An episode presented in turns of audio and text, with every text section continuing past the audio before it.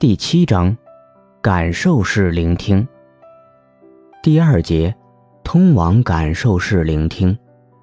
一，声音与聆听，声响唯物主义。我们如何看待声音在某种程度上会影响我们的聆听方式这个问题？从符号学的角度，罗兰巴特把声音分成了三种类型。指标、符号和符号的闪烁。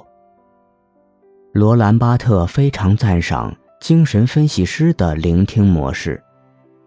受这种模式的启发，他总结出聆听可以是一种象征过程。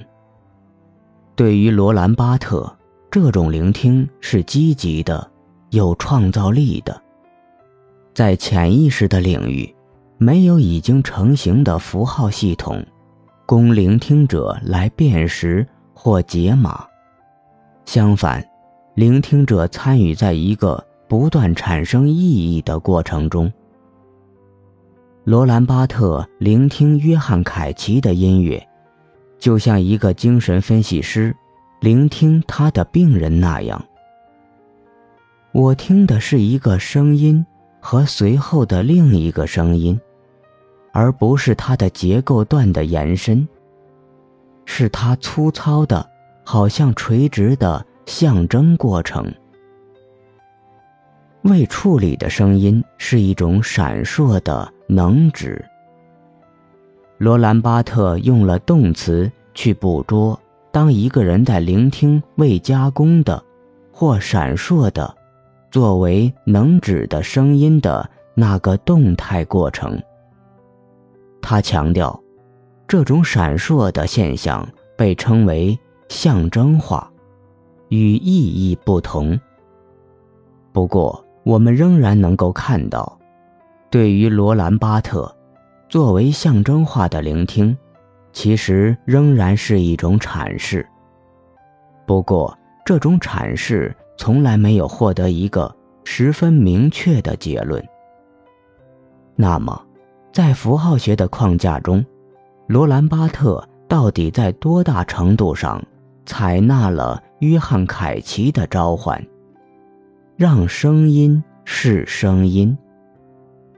似乎罗兰巴特的方法并没有完全肯定声音的自主性，即。声音的独立性的生成，要做到让声音是声音，我们首先需要消除阐释声音意义的欲望，而自然主义可以帮我们做到：不问一个声音像什么，或者是什么意思，而是关注声音的物理或者生物层面，以及。声音能做什么？部分音乐家和理论者已经采用了自然主义角度。Steve Goodman 在他的《声响战争》中，依据声音的物理性，将声音分为人耳可以听到的声波、次声和超声。次声是触觉感知的。可能引起恶心、呼吸困难。超声是对神经有作用的，可能引起身体升温和空穴效应。长期暴露在超声下会造成组织损伤。与这种思路类似，中国实验音乐人王凡把声音定义为音体、音团。音粒形式存在的振动粒子，他相信，不同频率的声音在聆听的身体里激发不同的情感上的反应。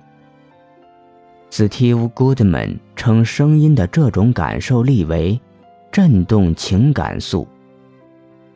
文森特·迈尔伯格进一步讨论了声音对身体的生物和物理作用。